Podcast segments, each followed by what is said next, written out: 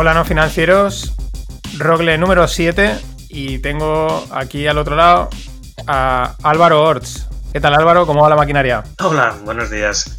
Nada, muy bien, muy bien. A pesar del frío, la maquinaria yo creo que, que va, a tope, ¿no? va a tope porque es que no hay más remedio. O sea, que haga frío o las circunstancias que sean, aquí hay que, hay que darle a la maquinaria. Eso te iba a decir, ¿no? ¿Cómo, cómo está yendo el principio de año y cómo has llevado, o sea, cómo ha sido el, bueno, principio, final de año, este, estos últimos tiempos? Pandemia, etcétera, ¿no?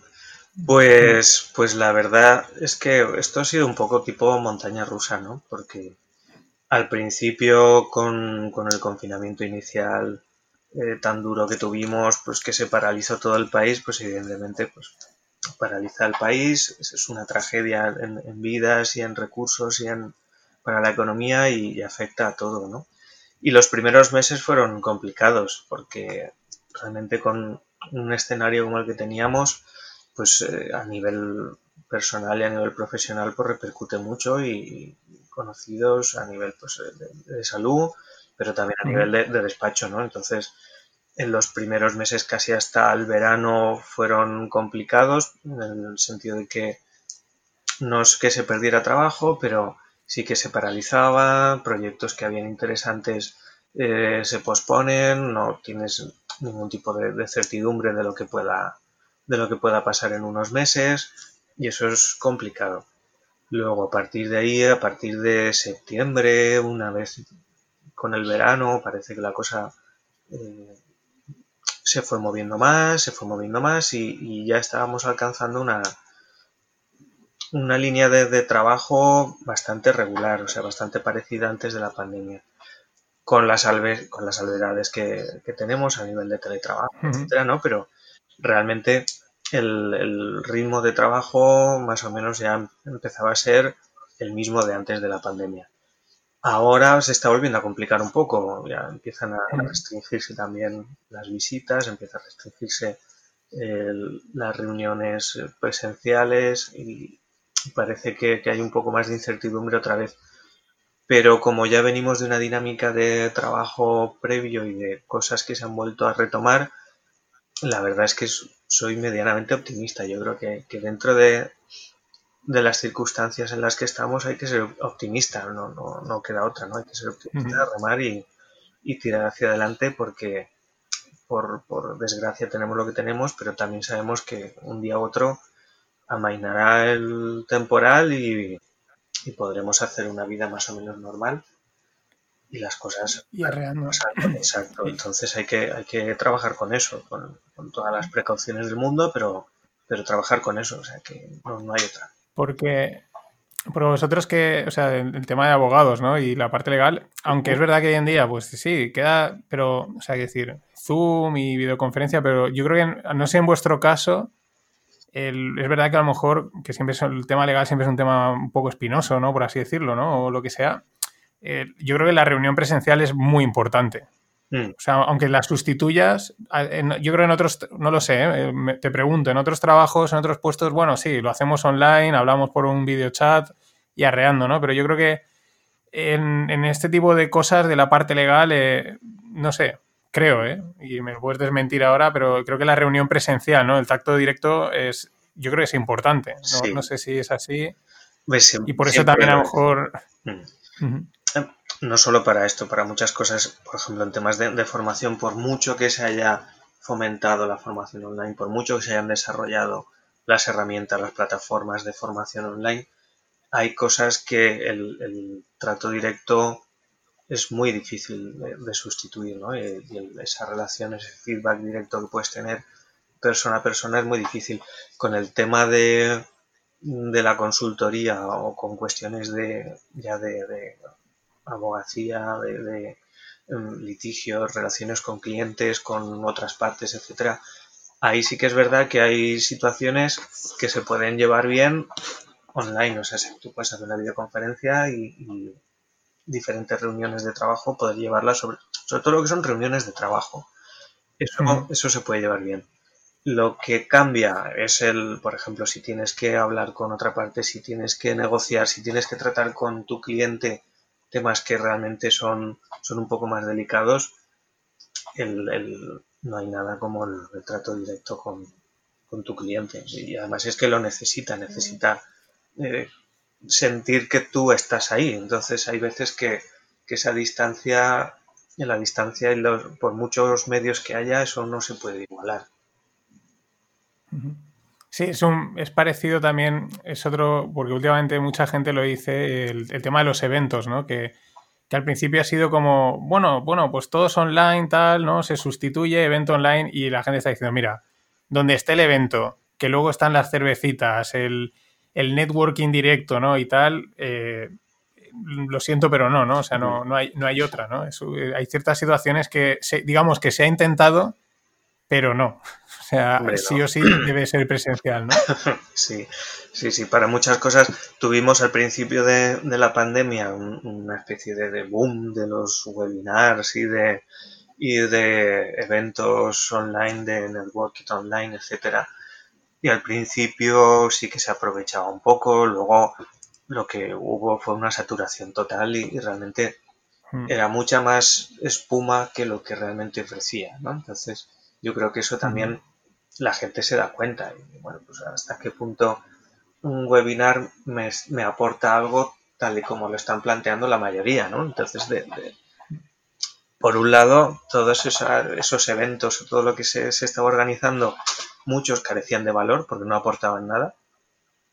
Y otros realmente eran un poco autopublicidad, ¿no? Entonces, tampoco han llegado a aportar gran cosa. Los que sí que han trabajado bien, eh, ahí sí. Pero es que todo el, todo el, boom que hubo ahí, no sé, igual el 60% del material que se ha generado en, la pandemia, podría, podríamos decir que, podría ser mejorable, por decirlo de alguna manera, ¿no? No, totalmente. Yo, o sea, yo antes de la pandemia mmm, bueno, pues Valencia eh, bueno, Álvaro también es de Valencia, que lo, que lo sepan los oyentes. Y, bueno, pues más o menos, a lo mejor a un evento a la semana iba, ¿no? Por, de lo que fuese, ¿no? Porque me gusta aprender, porque siempre son charlas o contactos y no sé, intentabas ir a un evento y de lo que sea, ¿no? Pues me puse un evento porque si no también puedes estar yendo de eventos todos los días, ¿no? Y, y cuando empezó la pandemia hice lo contrario, o sea, no me apunté a ninguno. O sea, incluso en algún sitio que iba habitualmente, por ejemplo aquí en Valencia que hacen la reunión de Avalbi, de blockchain y tal, me encontré uno y dice, oye, no te hemos visto en los webinars. Digo, es que desconecto, o sea, no me he apuntado a ninguno. O sea, porque era tal saturación, tenías uno cada media. Digo, mira, fuera. O un, o sea, ninguno, ¿no? No, no me meto a ninguno. Y es verdad, ¿eh? ha habido yo creo que demasiado, mm. demasiado evento de relleno, ¿no? Y al final muchos, que es, y aquí hago un poco también la introducción, ¿no? Que la, la excusa para traer a Álvaro es para hablar de, de temas de, datos, privacidad, eh, toda esa movida que hay en, las redes, mm. porque vosotros sois mm, especialistas ¿no? en esta parte mm. de, en esa parte legal, ¿no? Si quieres explicar un poco sí, sí, bueno, el despacho que hacéis, eh, vuestra... Os explico un poquito. Bueno, nosotros somos un, despacho, una consultoría legal especializada en, temas de nuevas tecnologías. Entonces, dentro de las nuevas tecnologías sí que hay áreas que trabajamos más que otras, y una de ellas son las cuestiones relativas a privacidad, protección de datos, el, GDPR, eh, comercio electrónico, todos los contratos que tienen que ver con empresas que trabajan online o que necesitan relacionarse a distancia unas con otras.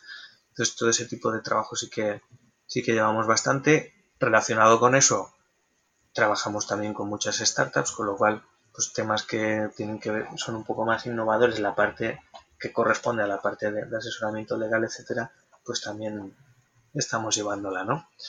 Entonces, pues, pues sí, dentro de, todo eso es un área muy fuerte dentro del despacho, realmente es, donde estamos más focalizados. Y con todo lo que tú hablabas de tantos webinars, tantos eventos, etcétera, al final eso también ha tenido su repercusión con, con, el tema de privacidad, protección de datos y todo, porque al final todo tiene un poco de, relación cuando estamos hablando en, de temas de Internet y, y, todo este tipo de cuestiones. Ahí al final entran cuestiones relacionadas con la privacidad, ¿no? Y, sí que trabajamos bastante con, temas de ese tipo.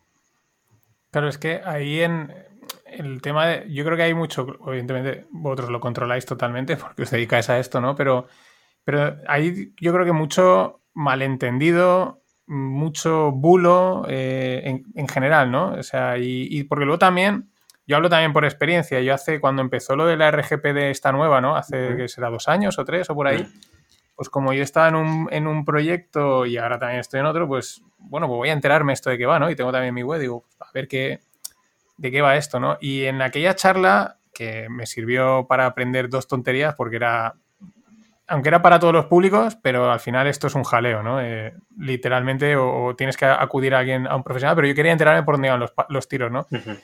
Me quedé con dos ideas. Una, eh, la directiva europea marca unas cosas, en España marcas otras, eh, tampoco es que estuviese totalmente claro qué se podía hacer y qué no, o sea, era, era como decir, bueno, o sea, creo que me he quedado igual. Y luego otro dato muy interesante que quizás la gente no conoce, era que el, correo electrónico es un dato personal y, dijeron, cualquier dato que te pueda identificar es un dato personal, ¿no? Y, lo digo también un poco al hilo de los webinars, que muchas veces digo, ah, pues mi correo lo meto y total, ¿no? Y, y la gente a lo mejor está muy preocupada por el tema privacidad o no, eh, pues no sé, hay cierto, es lo que digo, ¿no? Hay como malentendidos, ahí hay cosas que corre mucho rumor, que si mis datos los tiene no sé quién, no sé cuántos, ¿no? Pero ahí hay, es una masa y, realmente hay, estaría bien tener bastante claras cada cosa que es, o cuando navegas una web, ¿no? Realmente, ¿qué está pasando con tus datos, por así decirlo? Mm, claro. Aquí, hombre, lo que tú comentas, realmente nosotros en España veníamos de una normativa, la LOPD del 99, que, que para los que trabajamos en el sector lo dejaba todo muy claro porque decía que había que implantar una serie de medidas, unas medidas concretas, dependiendo del tipo de datos que tenías, y, el, y lo dejaba todo bastante tasado y bastante eh, especificado, ¿no? Y con lo que tú comentas del, Reglamento General de Protección de Datos, la GDPR, que es a nivel de la Unión Europea, ahí cambia un poco el paradigma. Ahí realmente eh, lo que te vienen a decir es, bueno, a mí me parece muy bien todo lo que usted haga, me da igual cómo lo haga, pero me tiene que garantizar los derechos de, los titulares de los datos, ¿no? de, de los particulares que ponen su email, que ponen su dirección, que ponen su teléfono, da igual que sea en una web, que sea en un formulario en papel, que sea donde sea, ¿no? Usted monteselo como quiera, pero me tiene que garantizar que cualquier persona que, me que le facilite sus datos personales sepa qué se va a hacer con sus datos, cuánto tiempo se van a almacenar, eh, a quién se los va a facilitar, por qué, con qué finalidad, etcétera, etcétera, etcétera. Entonces, si todo esto usted lo cumple, estará, estará acorde con normativa y luego además me lo, tiene que poder demostrar. Entonces, que ahí, ahí hubo un cambio total realmente pasamos de, de un cumplimiento muy formal a nivel de burocracia, de decir, bueno, pues tengo una documentación, tengo unas cláusulas legales, tengo eh, he inscrito unos ficheros en la Agencia de Protección de Datos y con eso pues ya estoy tranquilo y ya está. Y pasamos a todo lo contrario, pasamos a eh, usted no tiene que inscribir nada en ningún sitio, pero eh, tiene que estar en todo momento en condiciones de demostrar que cumple con los derechos de, aquellos que le han facilitado sus datos, ¿no? Ah, o sea que no, eso, eso no sabía. Mm. No, o sea, ya no tienes que inscribir el. Porque yo antes de esto me acuerdo que empecé a investigar y que si inscribe el fichero, no sé qué, creo que me di de alta o algo así, pero no sabía ni lo que tenía que hacer, ¿no? Total, era una web personal que no, es nada, ¿no? Y me acuerdo y dije, madre mía, qué follón es esto para, para nada, ¿no? Para una nada, digo, una web así pequeña. Y o sea, ahora no tienes que inscribir nada, simplemente tú tienes que tener los datos almacenados y evidentemente con seguridad y demostrar que el uso que has hecho de ellos, ¿no? Claro, y, que le has facilitado la información a los interesados, que se tratan con las garantías que marca la ley, etcétera, ¿no? Entonces, de un tiempo a esta parte, si, te has fijado, pues, por ejemplo, a efectos de, Internet, antes el poner un checkbox de verificación en un formulario donde te diga he leído y aceptado la política de privacidad, ta, ta, ta, tal, no aparecía en ningún sitio. ¿Por qué aparece ahora? Pues aparece pues porque el, titular de una página web tiene que demostrar ante terceros que da la información adecuada sobre qué se va a hacer con los datos de, las personas que los aportan. si tú tienes en un formulario que pides X datos y no le explicas para qué son, ni quién los va a tratar, ni quién eres tú, ni a dónde dirigirse si quieres eh, cambiar algún dato o quieres simplemente borrarlos, etcétera, pues ahí no estás cumpliendo. Entonces, es un, cumplimiento formal y un cumplimiento material. Entonces, a partir cómo lo cumples, pues primero eh, con, todas las medidas que, te puede estar marcando la ley a nivel de seguridad, de, privacidad, etcétera, ¿no? Pero luego tienes que justificarlo. Y ahí es donde, donde entra un poco todo, todo el juego este de, chequeos de verificación, de sellados de tiempo, de copias de seguridad, etcétera, etcétera, Vale, porque eso es, claro, por eso hemos pasado de lo que estaba explicando, ¿no? Para que también la gente a lo mejor se, haga, ¿no? Que entras en una web y te sale ahí el, el, banner ese pequeñito por abajo, ¿no? Por donde sea, que te dice acepta las cookies, que eso también podemos hablar, y luego ahí los, los checks que le marcas pero claro, también hay algunas webs que solo tienen un check, hay otras que te ponen dos o tres checks, porque es eso, ¿no? Tú, tienes que decir, eh, los datos que vayas a coger, pues los gastaré para marketing o los gastaré para eh, informarte, ¿no? O sea, son como... Para, no, antes era como tú marcas un, un, solo check y es como vale para todo, ¿no? Yo ya cojo y hago lo que me dé la gana. Creo que era así. Y ahora es para cada tú de un dato que tengas, el dato, digamos, básico, elemental, que es petróleo hoy en día en Internet, es el correo electrónico, ¿no? Mm. No hay otro. Eh, ¿Qué vas a hacer con ese correo? ¿Vas a hacer campaña de marketing? Vale, pues una, un check es marketing. ¿Vas a hacer informarme? Otro es, o sea, y uno para, un check para cada cosa. Mm, que hay eso también, yo lo entiendo, evidentemente de parte del usuario está muy bien, ¿no? Porque tú das tu consentimiento y tal, pero es verdad que luego también, yo creo que ha tenido también un impacto en la usabilidad de las webs enorme, ¿no? O sea, es así un quebradero de cabeza de webs que, oye, esto fluye y tal, y de repente aparece ahí el banner, el tag, y dices, esto me, es una patada en una patada ahí abajo, ¿no? En términos de usabilidad, dices, yo lo primero que pensé, digo, la gente que ha montado esto, esta normativa, no ha hecho una web, o sea, no es del mundo digital, pero ni de coña, porque no, como una, una, fricción, yo creo que demasiado alta. Hmm. Sí, de hecho, a nosotros parte del trabajo que tenemos que hacer es de concienciación con, los clientes también y de explicarles por qué tienen que hacer estas cosas. Pues porque un cliente, una empresa que parte de su estrategia está basada en obtener información de navegación de los usuarios, ¿cómo le explicas tú que antes de que puedas activar unas cookies que le sirven para eso, tienen que dar el consentimiento, si no, no se pueden activar. Entonces, es complicado, es complicado y aparte, pues, como tú dices, choca con, no solo con la usabilidad, sino con muchas veces con la estrategia comercial de una empresa. Eso es difícil.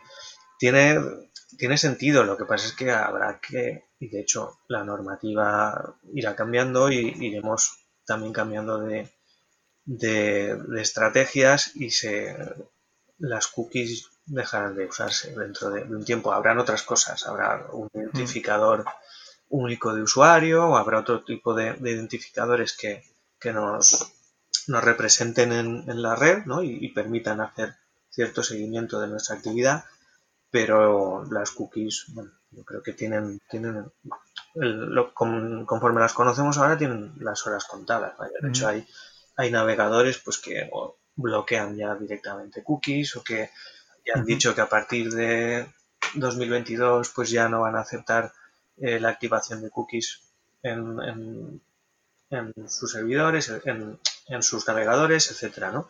Entonces eso cambiará porque en la práctica se ve que no, no es útil. puede ser. Claro, claro. Ah. Sí, es que al final eh, lo primero que cuando te metes en hacer una web o en el mundo internet, lo primero que entiendes es que, digamos, cuantos menos clics en principio, ¿no? Luego hay gente que lo debate, ¿no? Esto es una parte más de usabilidad, pero en general cuantos menos clics metas mejor, ¿no? Porque la gente, bueno, navegamos todos de una forma muy intuitiva, ¿no? Y como me metas un par de filtros, vale, me voy a otra página, ¿no? O como tenga que hacer más clics de los que me interesa, ¿no? Entonces, claro, no has empezado y ya te aparecen ahí eh, eso, ¿no? Varios clics, ¿no? El check de aquí, el check de allá, eh, acepta las cookies y venga, ahora ya te dejo navegar, ¿no? Y, y eso, claro, ese es el, tema, ¿no? que tiene, por eso a mucha gente la parte de negocio le, le, costará, porque dirá, que estoy perdiendo tráfico sí o sí por, por esto, ¿no? Mm. En parte también eh, hay que tener un equilibrio, o sea, una, debe existir un equilibrio entre una cosa y otra. Los derechos de los usuarios tampoco te los puedes saltar así como así. Realmente, claro, claro.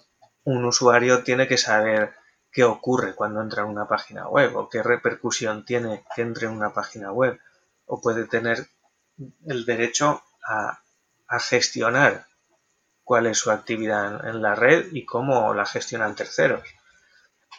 Eso igual en un ámbito físico ni nos lo planteamos. O sea, tú cuando, cuando entras en una tienda y te dan un formulario para tal cosa, tú te lo lees o tú dices, pues no, no quiero y ya está. No es algo que, que a ti te lo, te lo meten sin tú saberlo en una bolsa la compra y ya lo tienes ahí. Eso en Internet sí que ocurre. Entonces, el, un poco trasladándolo del ámbito físico al ámbito online, debemos tener los mismos derechos y, se deben salvaguardar igual. Lo que pasa es que era muy fácil utilizar técnicas pues, eh, publicitarias de, que analizan tu comportamiento sin tú saberlo, etcétera, etcétera, etcétera. Pues, lo típico que, tú ves un par de zapatillas en una tienda y luego ese par de zapatillas te persiguen allá donde vayas, donde veas la página web que veas, ¿no? Y dices, ¿esto cómo puede ser, no? Pues, pues son, son las cookies que se han activado sin, sin tú saberlo. claro, claro, ahora por lo, al final, lo que pasa es que también ahora es un poco, es, lo veo un poco también como pasa en, en, la banca, ¿no? Que ahora, desde que pasó la, la crisis y tal, eh, se firman más papeles antes de nada, ¿no? O sea, el banco se protege, ¿no? Hmm. Pero al final la gente tampoco se lo lee. O sea, ¿no? Es como, a ver, yo quiero navegar, dale, sí, ok, venga, descargar, me acepta, sí, que quiero entrar en la aplicación. Eh. Está todo puesto ahí, pero también es verdad que mm, cuánta gente se llega a leer el, política de privacidad, política de tal, ¿no? O sea, es, eh, es un poco, vale, sí, venga, mm, yo quiero entrar aquí, ¿no? Y es un ok, entonces es una cosa un poco mix que hay que ponerla, pero también hmm. no, a lo mejor queda un poco inocua, ¿no? Desde, en, parte, ¿no? Claro, cuando hay problemas, no, pero... Claro. Pero mucha gente a lo mejor no sabe, o sea, dice, sí, mis derechos están explicados, pero no sé ni cuáles que ver, Tiene que ver con, con, la, con la utilización que hacemos de Internet. O sea, realmente, si tú estás pensando en comprarte un coche, tú vas a un concesionario, eh, preguntas por las condiciones, te gustan las condiciones económicas de pago, de, prestaciones de coche, etc. Vale, lo compro. Y te dan un montón de papeles. Algunos sí que los lees. Porque, ostras, mira, lo que tengo que pagar. Aquí, a ver, sí. A ver, las condiciones del préstamo. Vamos, te lo mira. A ver, esto, las garantías. Vale, vamos. Todo eso sí que te lo ves. ¿Qué ocurre? Que como tú compras un coche cada X años, es una acción de una compra muy, muy grande en tu vida y ahí sí que lo tienes en cuenta. Pero Internet es que desde que te levantas hasta que te acuestas tienes Internet en el móvil, Internet en el trabajo, Internet en, en una tablet, Internet en todas partes. Entras en, en un montón de páginas todos los días para un montón de actividades. Entonces no reparas en ello. No reparas en que pueda tener repercusión donde entres o lo que hagas o lo que aceptas. ¿Por qué? Porque es tan cotidiano que no le das importancia. Y yo creo que, eso es un poco... No puedes estar parándote a mirar todos los avisos de privacidad de tal, tal, tal, de todas las webs en las que entras a diario. ¿Por qué? Pues porque no, no podrías hacer otra cosa al final. Entonces, el, reglamento sí que intentó darle un poco de, de solución a eso con una historia que le llaman la primera capa de información en privacidad. Que eso es algo que no cumplen muchas webs. Entonces, por ejemplo, lo que hablamos del formulario, aparte de poner un check de verificación, se supone que tú tienes que facilitar una información básica muy, muy, muy clara, muy concisa, muy sencilla sobre los derechos que un usuario tiene cuando va a facilitar sus datos. Y eso tiene que aparecer en el mismo formulario. Igual en tres líneas lo puedes tener. Eso lo puede leer cualquiera. Si eso está bien, bien definido y bien trabajado, en teoría por lo menos tienes una una idea de qué se va a hacer con la información. Por lo menos, si tú ya tienes un poco de criterio sobre lo que se va a hacer. pero eso muchas webs no, los, no, no lo han implantado todavía o no lo están haciendo. Y otras lo que pasa es que hacen un copia-pega y lo mismo sirve para una para Zara que para una verdulería online, por así decirlo, ¿sabes? Y no se hace correctamente, por ejemplo. Pero eso sí que es verdad que fue una, una medida que se, se ha establecido precisamente para el, evitar el problema que pueda suponer que una persona tenga que estar comiéndose horas y horas de, leer una política de privacidad que tiene no sé cuántas hojas y que ni siquiera va a entender, porque eso es otra también. Muchos, muchos escriben para, para sí mismos o para, o para, no, para no sé quién, porque intentan entenderlo.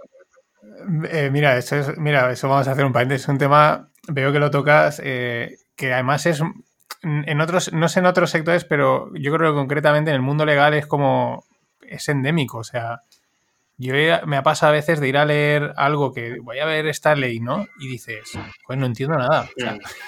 no, entiendo ni nada. O sea, no. Eh, que quiero saber, yo qué sé, por ejemplo, el tema de fiscal, ¿no? Oye, ¿me puedo desgrabar esto? O sea, yo qué sé, me acuerdo, creo que me suena una vez los gastos de comunidad, digo. Y lo leía siete veces y digo, pues no sé, o sea, es que no entiendo ni si está mencionando los gastos de comunidad. Tan difícil es poner los gastos de comunidad o, algo así, ¿no? Era. Y dices, joder, está hecho para que, para que acabes en, el abogado, ¿no? Creo, creo, es la sensación que a veces me da. Sí, sí. Por un lado, sí que es verdad que lo que es la propia norma tendría que estar explicada de una manera un poquito más sencilla lo puedes, puedes entender que a efectos de, técnica legal pues se tengan que, emplear ciertos, ciertos términos y emplearse de cierta manera y tener una estructura eh, determinada y explicarse de una forma muy, muy concreta, pero se podría explicar también un poco más sencillo. Eh, se intenta compensar de un tiempo a esta parte. Yo me acuerdo cuando empecé en la, facultad que las normativas tienen una exposición de motivos muy pequeña y luego un montón de, artículos. ¿no? Entonces, la exposición de motivos decían que era un poco que explicaban la filosofía de, de, qué iba esa norma y el resto era el contenido, ¿no? la, chicha. Ahora, últimamente está ocurriendo un poco un, poco un fenómeno que es que las, las, exposiciones de motivos hay veces que son más largas que la propia norma. ¿Por qué? Porque hay una necesidad precisamente de eso, de, intentar explicar para qué sirve y qué finalidad tiene esa norma que, están publicando. Con el reglamento de protección de datos pasa algo similar, o sea, tiene una serie de una exposición de motivos y unos considerandos que son casi, tienen casi la misma extensión que el propio articulado. Entonces, está, por un lado está bien porque explicas un poco la filosofía de, la normativa y te da a entender, pero al final siempre te da a entender para el que ya sabe. Para el que no sabe le complica la existencia. Entonces eh, ahí sí que hay un problema de cara al, ciudadano medio, o sea, no, ni siquiera al, ciudadano, medio es el que no va a entender. Y luego lo mismo ocurre, eso puede tener un, un pase porque es comprensible, pero lo que ya no es tan comprensible es que nosotros como abogados, como consultores legales, como, como profesionales que tenemos que bajar eso al terreno, no lo bajemos al terreno. Si, si realmente somos los que tenemos que, ayudar a, asimilar o a cumplir una norma, lo primero que tenemos que intentar hacer es que se entienda lo que queremos que se cumpla, ¿no? Básicamente. No por, ser más técnico se está se es mejor abogado, mejor consultor. Pues a veces pues, se hizo las cosas muy claritas, muy sencillitas y se consigue lo mismo o más que, que complicándolo mucho. Pues ahí me has quitado una duda porque yo siempre tenía la duda, digo, yo no sé si esto es que les enseñan así y hay que hacerlo así, o sea, redactar de esta forma, que una parte sí, ¿no? Acabas de decir que hay, una, una, forma de, escribir las leyes o las normas o lo que sea, pero la, intuición me decía, pero yo creo que en otros casos no. Y, es que alguna vez, claro, es que lo que pasa es eso, hoy en día tú no vas a resolver, o sea, yo no voy a resolver un problema legal, ¿no? Pero a lo mejor en, algún momento dices, buscas en la web, están prácticamente todas las leyes, ¿no? La norma tal, ¿no? A, ver qué dice esta norma de, una tontería, que es que no vas a ir a un abogado, lógicamente. Hmm. Y, y, la lees y dices, pero que esto es muy... ¿Por qué no me explica esto? O sea, Y te queda, mira, me estoy acordando el, en el otro proyecto que, que estoy, que se llama Yoquire, hace ya dos años, pues nos, nos intentaron, o sea, hicieron un, registro de la marca, ¿no? De Yoquire. O sea, nos enteramos de repente, nosotros no habíamos registrado porque aún ni siquiera habíamos empezado a estar muy públicos online y es una cosa que tampoco le habíamos dado importancia y mucha gente nos decía, de otra gente startups, decían, pues nosotros lo hicimos a los siete meses, no sé qué, ¿no? Y bueno, pues una chica que tenía un proyecto similar, le pareció que, que era algo interesante registrar la marca, ¿no? Bueno, ahí, claro, dice, bueno, voy a ver la ley, ¿no? Bueno, no, él dice, no, esto según el, artículo era 50.3, te ibas a 50.3. No, el, el, no sé qué estará en el 84 y te ibas saltando, pero en ninguno decía si te han registrado, o sea, no te decía lo, porque nosotros digamos que yo lo que decía es, digo, si tengo los dominios desde hace dos años registrados, hemos hecho un uso de la marca en ciertos sitios, si esto es defendible o no.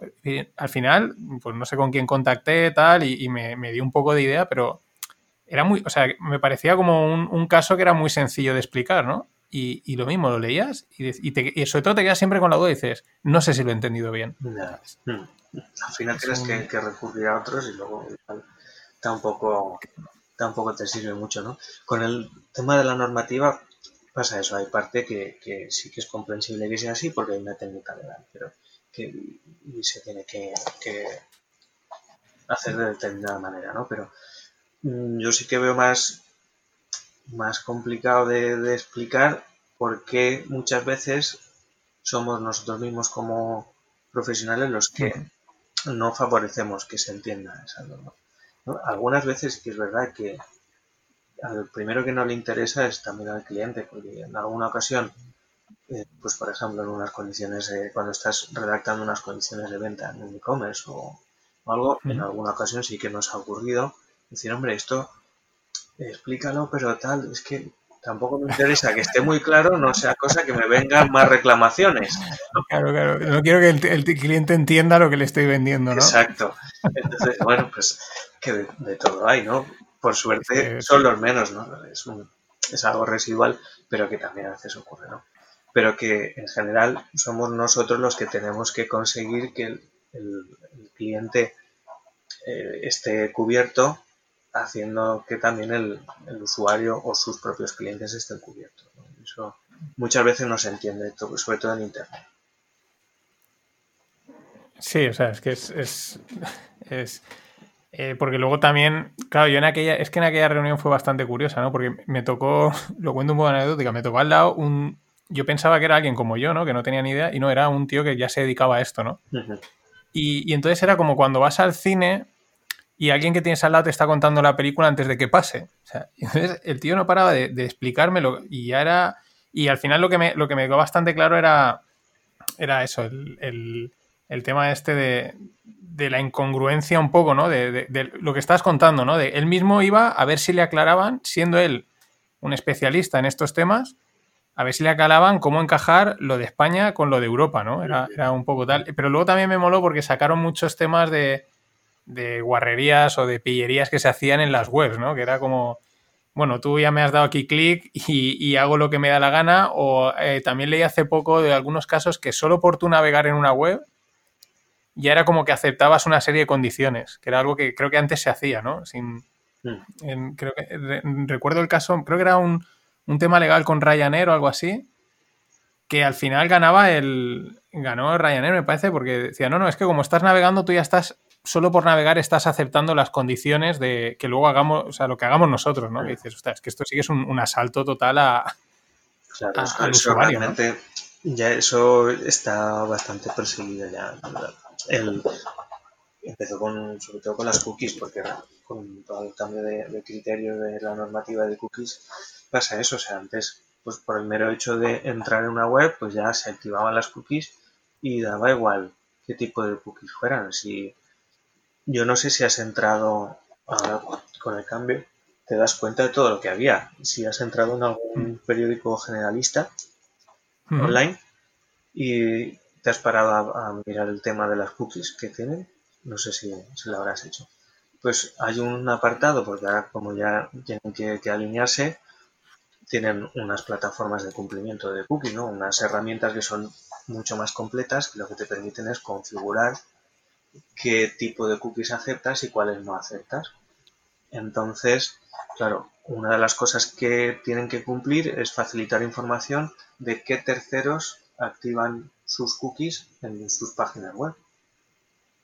Y ahí listados, o sea, cuando te aparece el listado, igual aparecen, no sé, 50, 60, 80, 90, 100 empresas distintas que están insertando sus cookies publicitarias, sus cookies de que rastrean el comportamiento, que ven eh, qué tipo de intereses puedes tener, etcétera, etcétera, etcétera.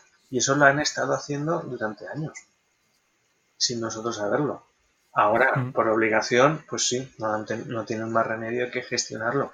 Y tú ya tienes opción de decir, bueno, pues no quiero, no quiero, no quiero, no quiero, o si quiero.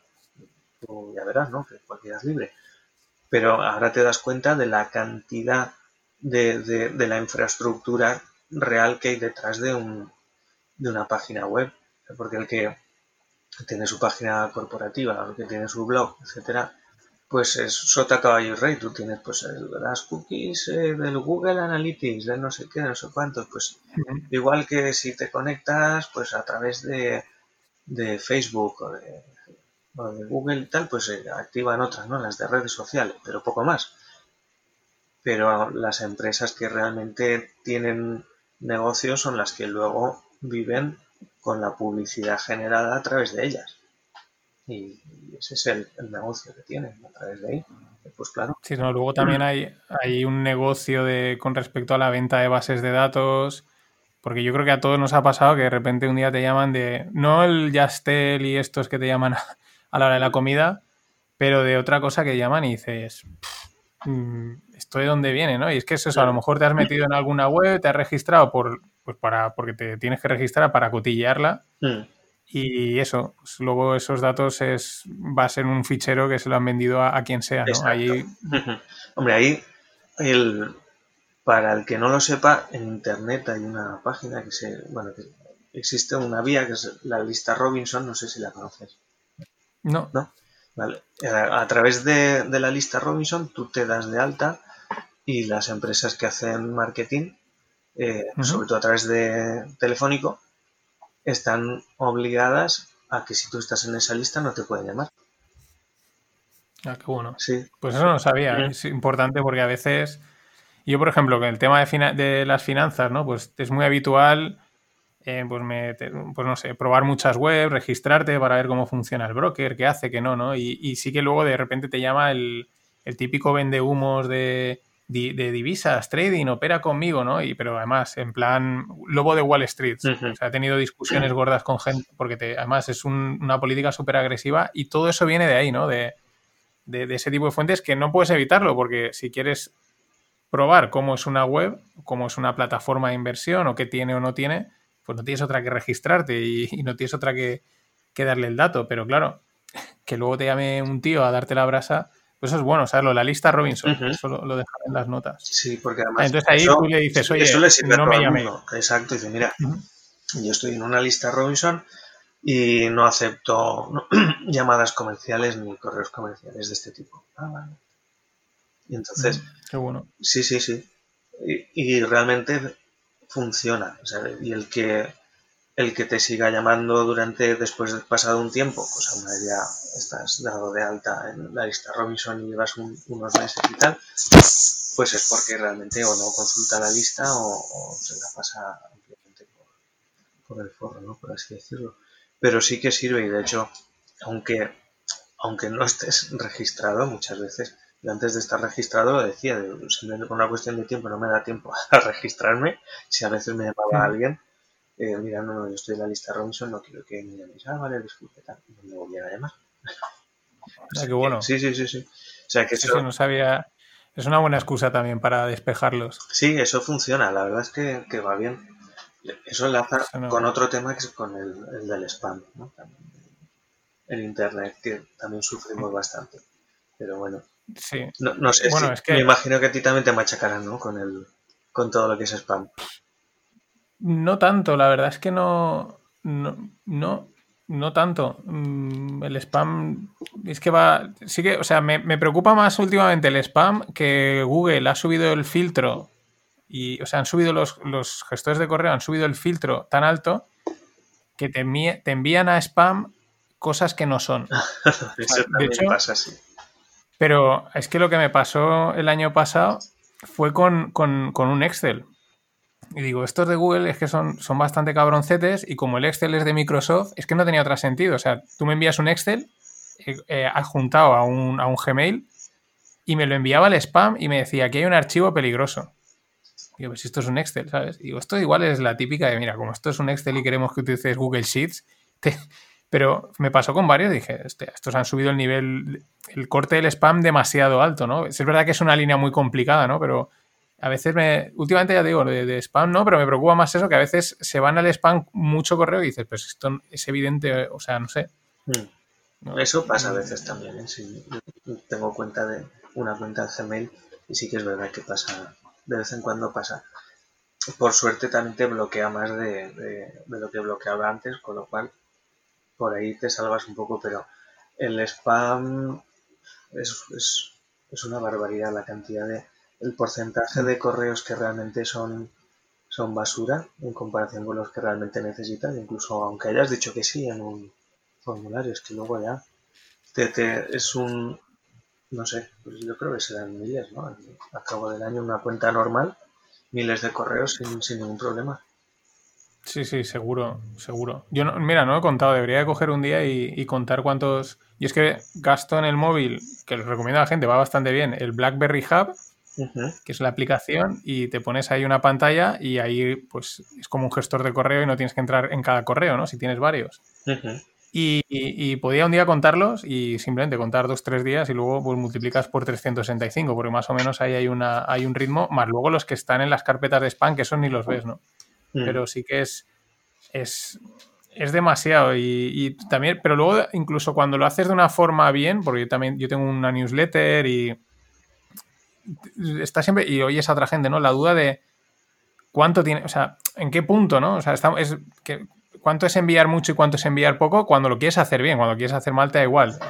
Es, estadística, ¿no? Tú envías y con que me abra alguno me vale, ¿no? Pero, pero también hay siempre una duda en, qué punto está el, término medio, no, eh, etcétera. Es, también complicado. Mm, pero hasta qué punto vale la pena también, ¿no? El, hacer un envío a, a mil, dos mil, tres mil suscriptores y que luego la tasa de, de, de personas que pinchan o que miran algo o que entran es tan bajita, o cada vez va, va a ser más bajita que, no sé, yo creo que las newsletters también van a tener que darle un, pensárselo un poquito a ver cómo lo hacen porque está perdiendo una, una efectividad brutal. Lo que pasa es que depende, porque ahí hay, o sea, yo por lo que he visto últimamente, la newsletter ha evolucionado digamos, en cuanto a contenido respecto al concepto de newsletter que teníamos, ¿no? Que la newsletter era, pues eso, me, está enviando un taco de información o eh, Zara o lo que sea me está enviando las últimas ofertas, ¿no? Y ahora, por ejemplo, no sé si conoces la, aplicación que se llama Substack, que es la que yo gasto, y, y, es más como un blog. Entonces, hay unas newsletters, o sea, la gente en vez de casi tener el blog, lo que tiene ahí es una newsletter en la que escribe artículos de opinión e información y, por ejemplo, las tasas de apertura son muy buenas. hay, hay, una, hay una newsletter aquí en España que la, verdad está siguiendo todo el mundo, que es de Samuel Hill, que es, no sé si lo conoces, que es de, es, de JM Ventures. Es un de inversión de startups y tiene una que se llama Suma Positiva, que la verdad escribe muy bien y, y, ellos, y lo comenta, ¿no? Porque hoy en día es todo transparencia y las, las tasas de apertura rondan el 50-60%. Eh, yo en la mía también tengo un 40% y son son todos 56 suscriptores, ¿no? Pero hay como, digamos, dos niveles de newsletter. La, newsletter, eh, digamos, de publicidad directa o encubierta, ¿no? Mm. Y luego la newsletter de contenido, que es lleva un par de años en auge. De hecho, pues eso, en vez de tener el blog, la gente pues escribe y, la, y envía, ¿no? Y esas, sin embargo, de momento sí que están teniendo, las tasas de apertura son, son buenas, ¿no? Pero no te venden nada, te informan. Y esta es otra pregunta que te iba a hacer porque esto es un, no sé si es truco, se puede decir, ¿no? Pero no sé quién dijo una vez, dice, bueno, es que si tú envías un, porque si tú envías algo haciendo publicidad a alguien que no quería, pues te puede denunciar, ¿no? Pero era, pero si estás informándole de algo, era como esa, esa delgada línea entre la legalidad y la legalidad, ¿no? Bueno. Eh, era, sí, no sé quién lo dijo así, como diciendo, bueno, es que ahí hay un punto eh, ciego, ¿no? De, hombre, si te está informando de un descuento es un poco, cuenta mucho, canta mucho, ¿no? Pero sobre todo se referían a cuando envías un correo a, alguien que no, que tienes un correo, ¿no? Que no, no, tienes porque lo hayas conseguido como toca, ¿no? Pues hombre, punto, punto ciego hasta cierto, hasta cierto punto. Eh, valga la redundancia. A ver, lo del tema del spam. Spam es cualquier correo electrónico que tú no has solicitado o tú no has consentido recibir. Da, igual en qué sentido sea. Da igual que tenga, que, tenga el folleto del Aldi, que, que, sea, no sé, algo un poco más sutil, ¿no? Que, un folleto con promociones. a partir de ahí, todo eso es spam. Cualquier cosa que recibas es spam. Cualquier correo que tú no has solicitado o no has consentido recibir. O, cualquier correo que no venga derivado de una relación comercial previa. O sea, si tú has trabajado con o, un o relación o personal, pues porque tú ya la tienes, eso ya entra en otro ámbito, ¿no? Pero que una relación que tú ya tienes previa con, el, receptor del correo, en teoría no, no vas a tener problema. Te ocurre que hay muchas empresas que han estado trabajando cogiendo todas las directorios, cogiendo direcciones de email, de internet, para luego enviar, enviar información. Y eso sí que es el spam. Pero es que no lo saben, muchos directamente no lo saben que eso es spam, pero es así. Porque el spam es, quiero decir, eh, eh, dejando a un lado que, es molesto, mm. pero es denunciable. Claro, claro, claro, es que es ilegal, o sea, realmente estás incumpliendo la, LSSI, la Ley de Servicios de la Sociedad de Información. Si luego aparte entramos con datos personales, pues también la, la LOPD, ¿no? Pero, pero de primeras estás incumpliendo la LSSI.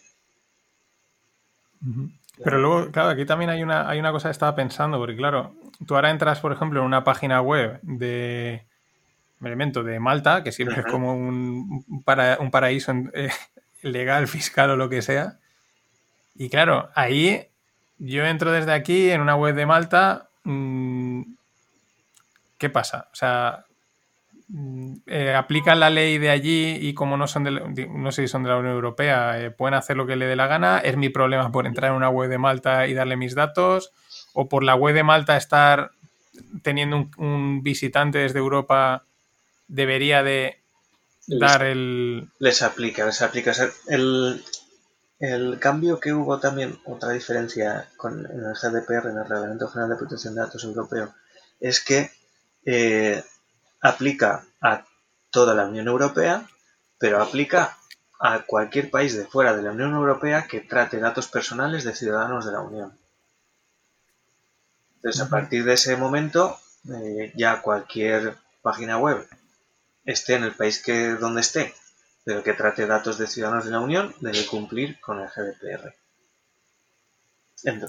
claro, pero ahí, ahí sí. Dudo que una página. Pues si te vas a, una página que esté en Sri Lanka o no sé dónde, pues ahí ya la cosa se pierde, ¿no? Pero no hace falta entrar en una página que, que sea de un país de fuera de la Unión Europea para, para eso. Muchas veces tú estás navegando en una página española pero los servidores no están en España, los servidores están en, vete tú a saber, ¿vale? Entonces, la información inicial que tú rellenas a través de un formulario, ¿dónde va a almacenarse inicialmente? En un servidor de esa empresa que está en, yo qué sé, en Corea, por ejemplo. ¿no? Pues se supone que también tiene que cumplir con la normativa de protección de datos. Eh, un servicio que tú contratas, pero que está eh, las, está en Estados Unidos, tres cuartos de lo mismo. ahí, bueno, ahí también entra otro tema interesante que es todo el, tema del escudo de privacidad y la que se ha anulado ahora y, las transferencias internacionales de datos entre España y Estados Unidos. Bueno, entre la Unión Europea y Estados Unidos. Que ahí realmente aplica que cualquier empresa que utiliza servicios que están en Estados Unidos, pues ahora mismo queda fuera de, la normativa, salvo que tenga ciertas garantías eh, de cara a, los ciudadanos que, se ven afectados por, esa transferencia internacional. Imagínate, eh, no sé, tú tienes una empresa, pero el, programa de gestión es americano, ¿no? Un programa, un CRM, por ejemplo, de gestión de vale. El CRM es eh, americano y los servidores están en la nube y los tienen en Estados Unidos. Técnicamente, desde, finales de julio de este año, están fuera del acuerdo. Había un acuerdo que unía Estados Unidos y la Unión Europea, por el cual había determinadas empresas que si se, adherían a ese acuerdo, entendíamos que tenían un nivel de cumplimiento igual que en, Europa, con lo cual se permitía esa transferencia en las mismas condiciones.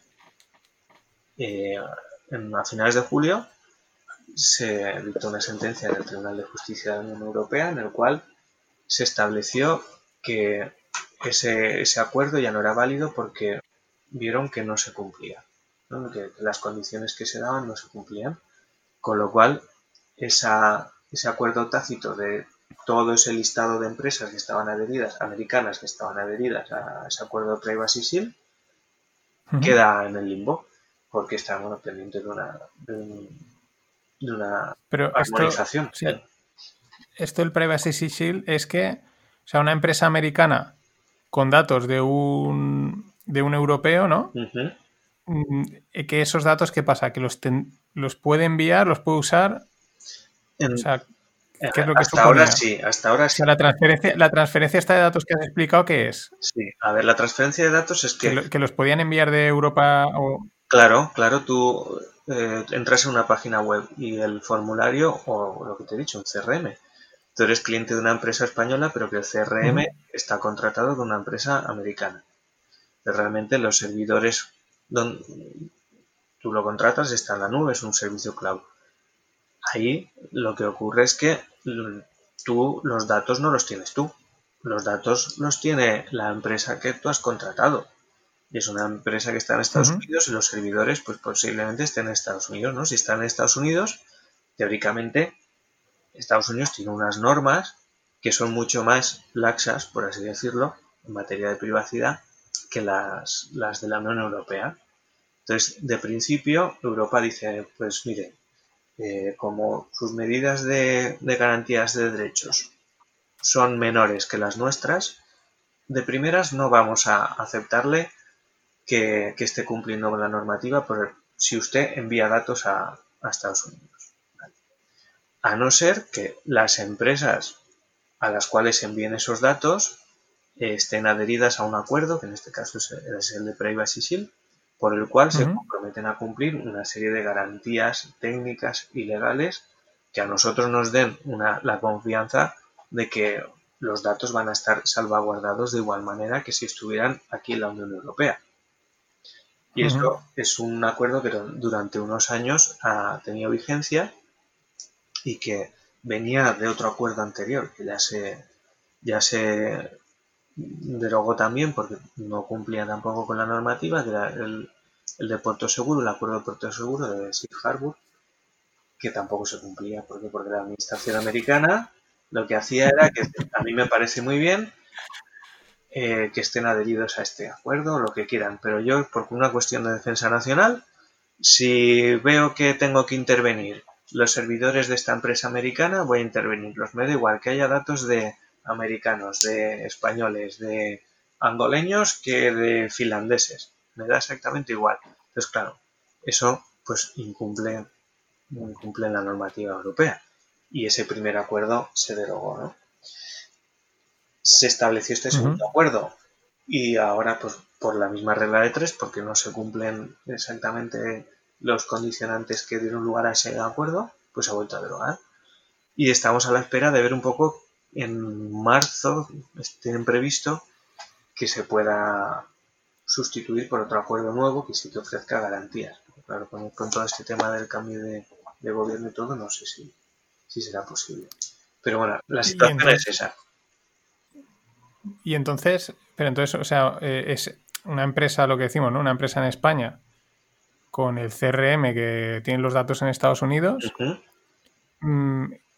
Es un exportador de datos porque exporta sus propios datos de clientes pero entonces, que no cumple. No puede, o sea, puede hacerlo, no puede hacerlo, está en el limbo.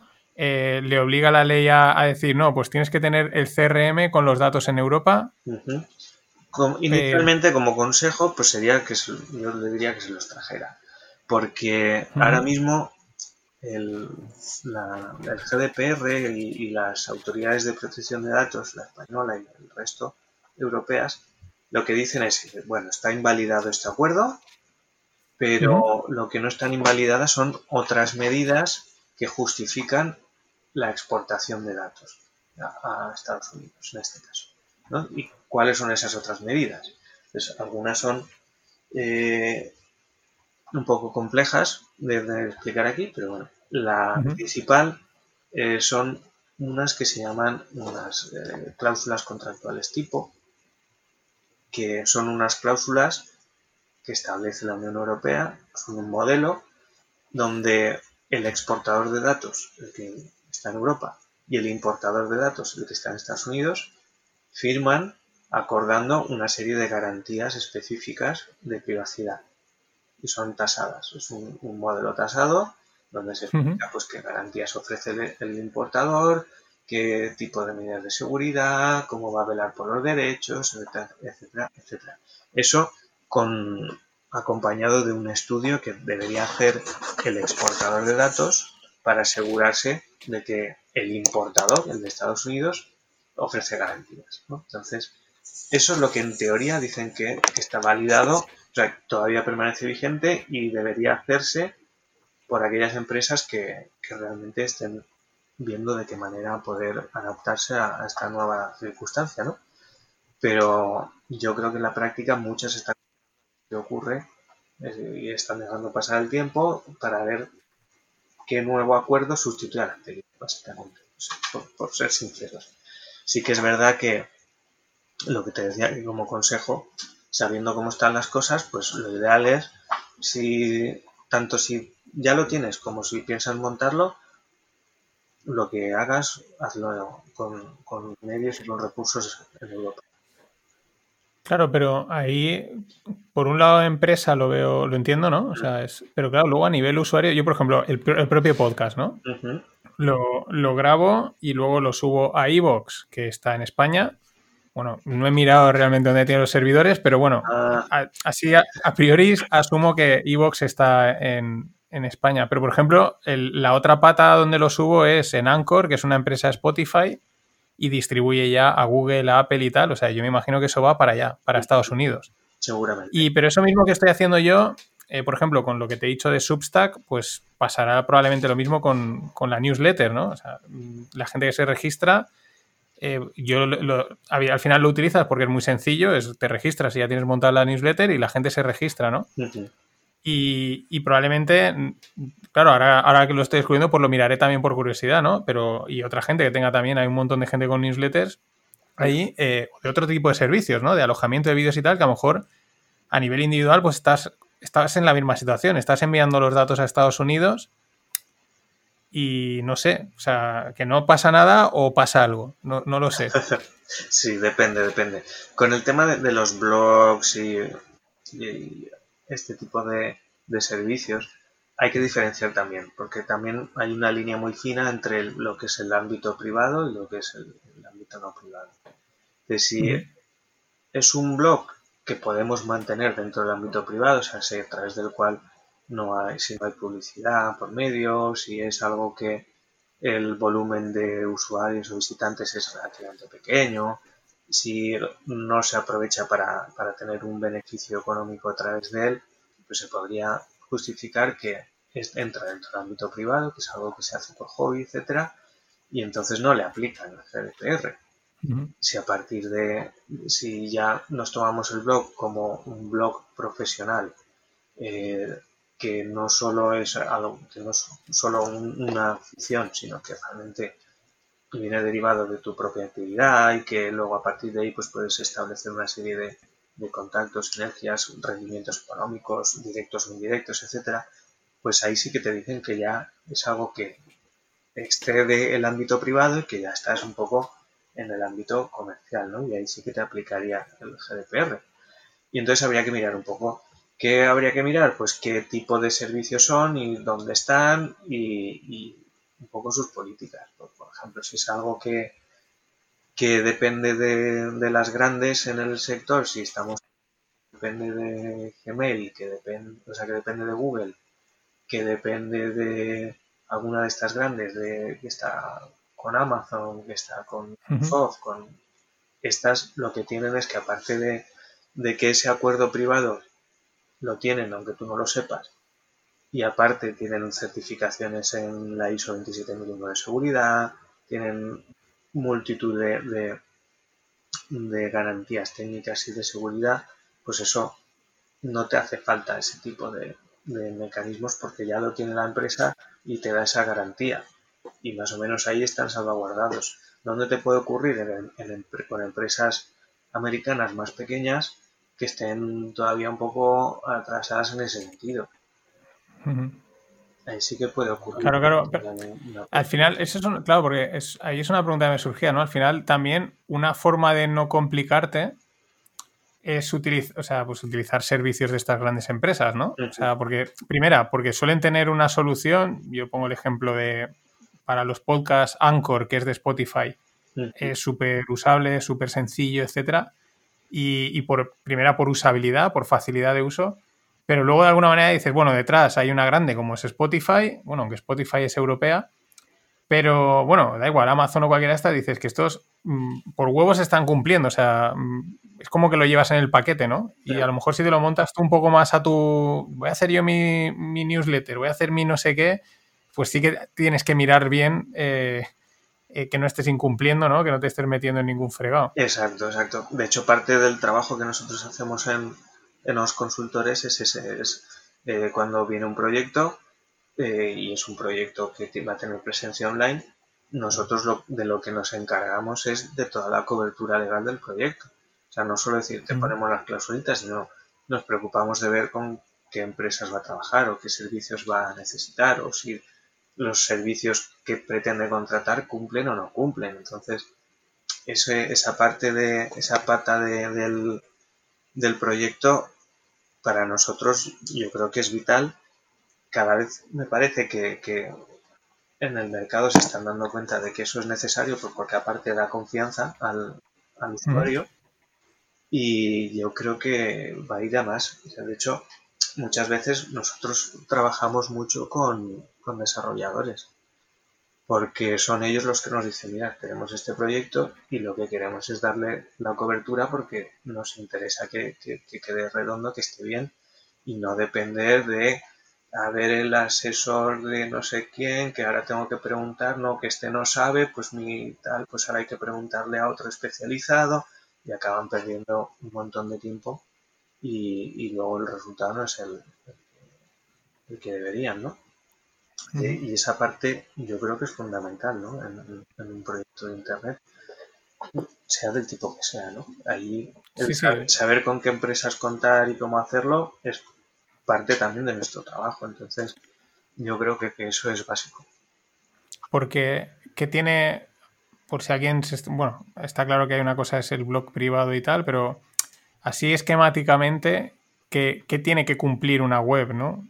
Mm, o sea, como pues, pues, lo que has dicho antes, una primera capa de privacidad, pero luego también está por ahí que no sé muy bien lo que es el delegado de protección de datos, el que, el que hay como un par de figuras, o sea, hay, como decir, el mínimo para cumplir eh, son esta serie de, hitos, ¿no? De, O de cosas, ¿no?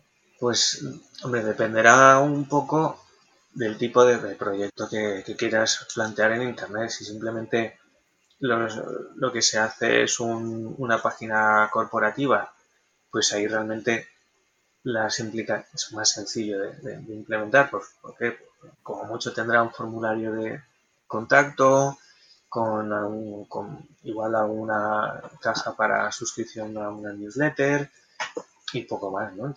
y la estructura sencilla de ese tipo de página que tiene que cumplir? Pues con la LSSI, la, que incluye la, parte de cookies, eh, el aviso legal y luego la parte de privacidad.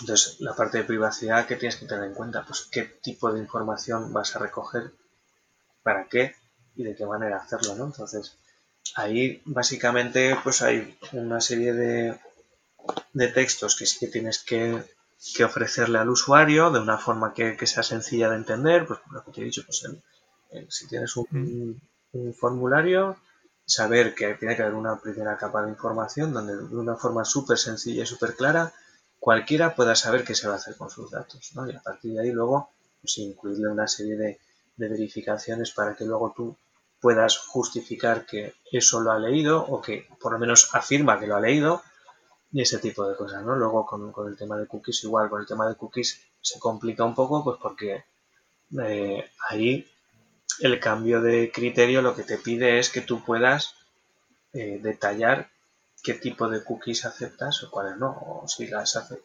independientemente de que puedas aceptar en bloque o rechazar todo. Tiene que darte la opción de configurar qué cookies son las que tú permites que se activen y cuáles no. Evidentemente las que no entran en el juego son aquellas que son necesarias para que funcione una web. O sea, si, tú necesitas eh, que se activen unas cookies porque para identificarte en un carrito de compra o si tú te has registrado como usuario, etcétera, pues hay cosas que tienen que funcionar sí o sí. Ahí no interviene que yo te diga que acepto o que no acepto, porque si no, no funciona la web. Claro, claro.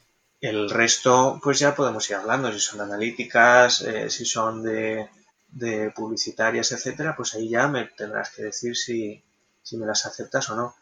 Que por defecto yo te diría que el 95% de las webs seguramente no estarán cumpliendo porque las cookies analíticas mmm, hasta ahora entraban en el lote de, que sí o sí te las activo en el momento en que entras.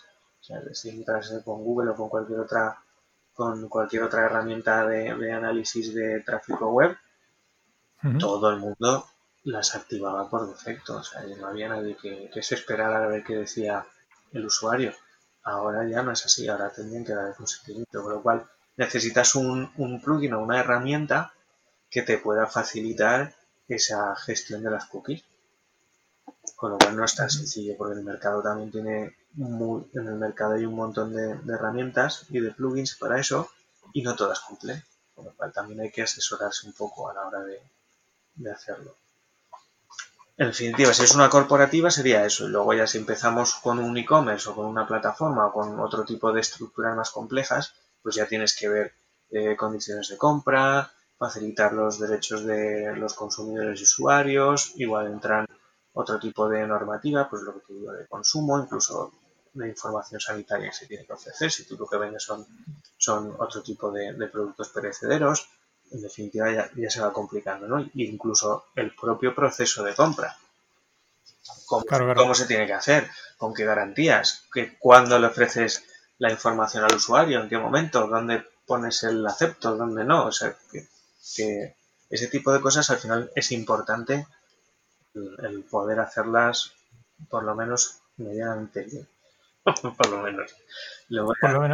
a, partir de ahí ya es otro. Pero bueno, ahí también yo creo que también por, la gente que pues, al final nos oye son gente de todos los perfiles, ¿no? Pero a lo mejor por eso también viene muy bien, igual que hemos hablado antes del blog, el podcast, pues digamos, te apalancas que se dice, ¿no? En, las soluciones que te ofrecen grandes, mm. pues también, no sé, a, veces si vas a empezar un e-commerce, una historia de estas, no sé cómo está, ¿eh? pero el, el usar estas plataformas que ya están prehechas, ¿no? que, creo que, no lo sé, si por la misma razón ya cumplen todos los requisitos y, si la cosa va creciendo, pues claro, ya, eh, entonces ya acudes a hacértelo tú ya, ya, ya, para a lo mejor no meterte mucho fregado, pero a lo mejor alguien que está empezando dice, esta, si no, yo no estoy, quiero vender una camiseta, ¿no? Y voy a meterme ya en todo este fregado, mm. puede ser también un poco, ¿tiene sentido o no tiene sentido? No lo sé. Pues, pues depende un poco de por, lo, que hemos hablado, de que realmente por, aunque sean grandes, si estamos hablando de, de cumplimiento normativo, sí que es, por ejemplo, con el tema de las cookies, hay plataformas para todos los gustos. Nos colaboramos con algunas que tienen una plataforma de cumplimiento y te cobran, no sé, no sé, son 60 euros mensuales por el, por el tema. Claro, evidentemente es, como un transatlántico, ¿no? Es para determinado tipo de proyectos muy concretos. Pues, ¿Por qué? Porque te permiten una trazabilidad enorme, te permiten tener unos reportes eh, mensuales que te dan información muy completa de todo el cumplimiento normativo, etcétera, etcétera, etcétera.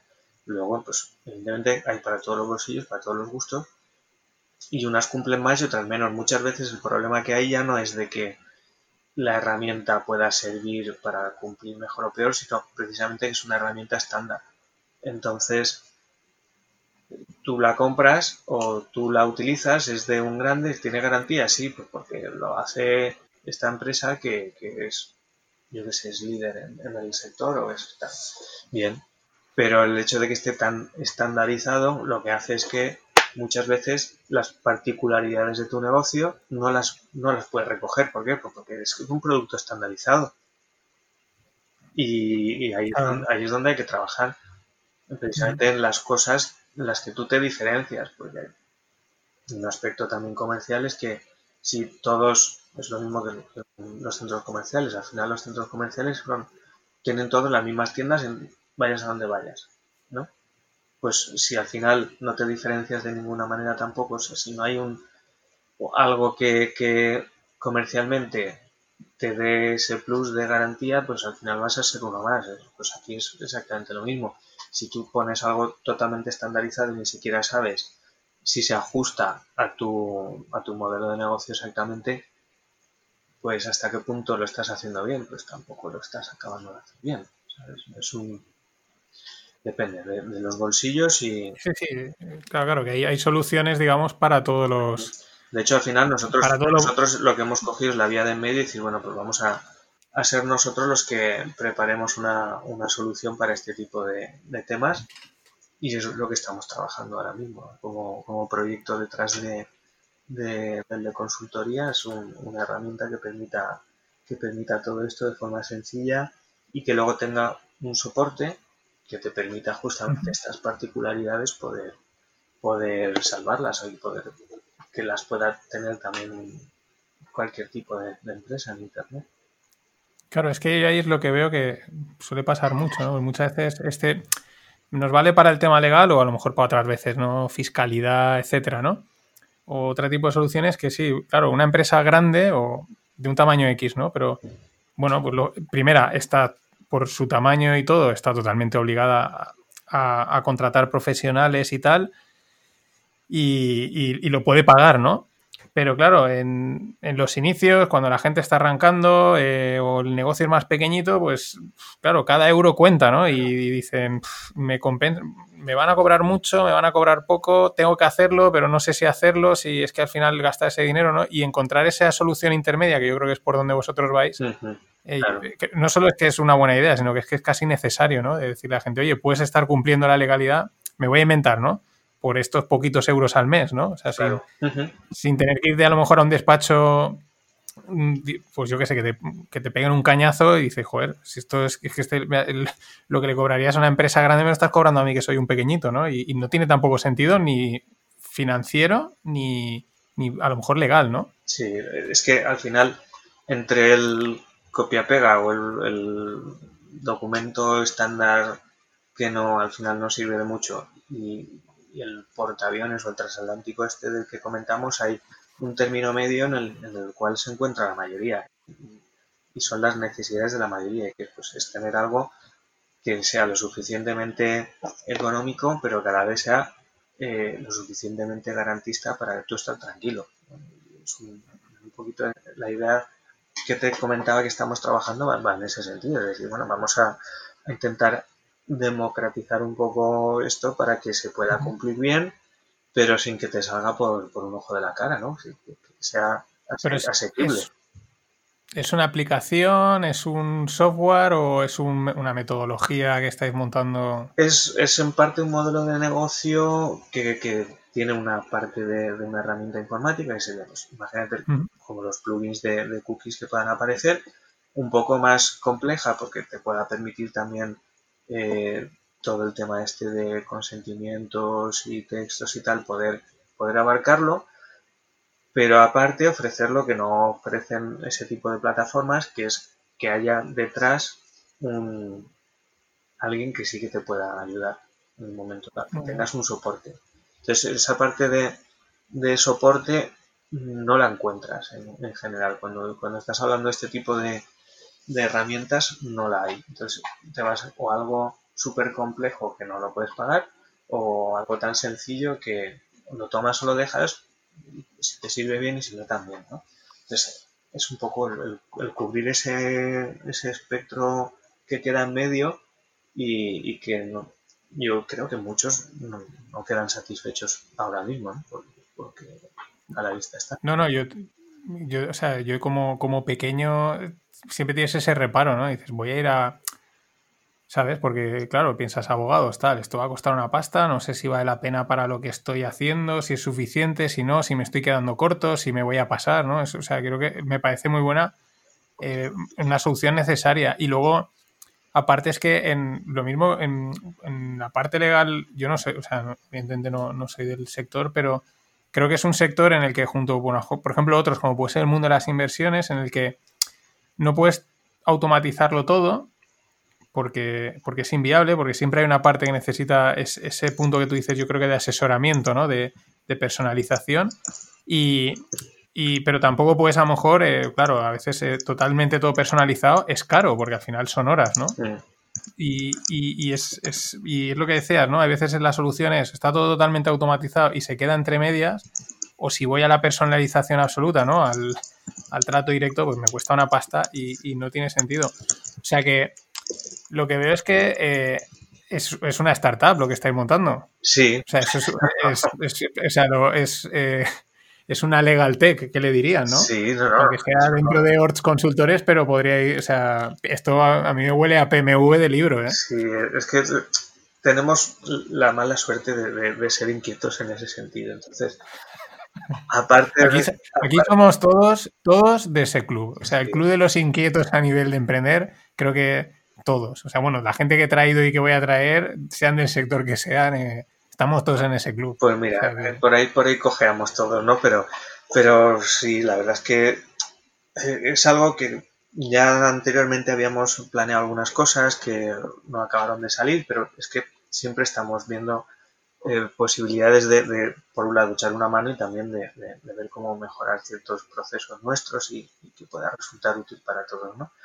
y siempre estamos con, con, esas. Entonces vemos, nos damos cuenta, pues por el feedback que nos dan los clientes de las cosas que, que pueden, pueden estar eh, sin acabar de funcionar en el mercado, porque estamos todos los días trabajando con ellos, viendo a ver cómo hacerlo, cómo no hacerlo, y vemos, ves las opciones que hay, ves las otras herramientas que hay y acabas, pues vamos a probar con esta, vamos a probar con esta otra. Y al final funcionan porque tú estás detrás y les, estás dando ese soporte, ¿no? Entonces, ¿por qué no hacerlo nosotros? Si al final es, es parte del trabajo que llevamos a diario. Y sí, realmente es un, proyecto como de una startup al uso, ¿no? Con todas, con todas las letras. O sea, pero, o sea, de momento es, como, yo lo, intuyo, ¿no? Como es como eh, servicio interno de Orts Consultores, pero que, pues si la cosa empieza a andar, pues, digamos, spin-off, ¿no? O sea, eh, directamente eh, startup, aplicación o lo que sea, ¿no? al final hay que hacer, si tiene tirón, si tiene tracción, hay que, hay que hacerlo, o sea. Sí, sí, no, exacto. Viene por, por responde a las necesidades que ya vemos, ¿no? Y, por parte nuestra, tanto por parte del despacho como por parte de, algún socio de aventuras que tenemos entre manos el tema, pues nos pasa exactamente igual. La, la parte un poco tecnológica, que es, nuestro socio, ¿no? en parte de, desarrollo, y nosotros sea la parte más legal, pero bueno, en ambos sentidos, pues los dos tenemos empresas que, que se definen por porque somos inconformistas y queremos ver de qué manera estamos mejorando. Y siempre estamos carburando cosas nuevas y al final pues eso nos, surgió la oportunidad. Estamos ahora validando un poquito la idea ¿no? y poniéndola un poco en el, en el mercado hablando con unos y con otros para, acabar de pulir un poco la manera de hacerlo muy bien. ¿Quién es? No sé si lo puede decir, el socio tecnológico. Sí, sí, es Sandrusov, es un, amigo de, de, batallas. no me acuerdo, no, si yo hablé con él, ¿cómo se, es que no me acuerdo el nombre ahora. Ah, pues mira, Alejandro Cancelas. Claro, si tú me, cuando, cuando nos conocimos me pasaste el contacto. Ah, correcto, correcto. Y, Claro, y yo le escribí, pero en ese momento no programaba. Y luego me lo encontré, es que esto es de estas casualidades remotas de Valencia, pero es que son remotísimas. Eran unas encuestas o no sé qué y, me interesaban porque en Yoquel, como hacemos encuestas a la gente, pues me apunté para, ver el, proceso, ¿no? Y cuando estábamos para entrar en la sala, que te llaman por nombre, ¿no? Como si fueses a un examen, dicen, Alejandro Cancelas. Y yo dije, no puede ser. Y cuando salimos le digo, perdona, eh, tú eres tal, y dice, sí, sí, tal, y, estuvimos hablando y luego coincidimos en un... El año pasado, por, esta, no, por estas fechas, en, otoño del año pasado coincidimos en un curso de estos que hace Valencia Emprende, de, emprendimiento tal, y, estuvimos ahí, vamos, mano a mano haciendo algunas cosillas, o sea, bueno, lo que tocaba. Así que mira, pues ese me, lo traeré, lo traeré. Igual que como, como traje a Rafa, que gracias a Rafa te conocí a ti, pues eh, tengo que cerrar el círculo, ¿no? La, trilogía. Bien está, bien está. Pues nada, no, desde luego que, que también te dará muchos juegos por ahí. Sí, no, Alejandro, yo las veces, las dos veces que he hablado con él, eh, bueno, o sea, es inquietud al siguiente nivel. O sea, me contó que estaba montando algo de. Era un tema de entrenar en la playa, ¿no? Hacer entrenamientos en arena, porque el tío es súper deportista, tal, o sea, vamos. Sí, sí, sí, sí.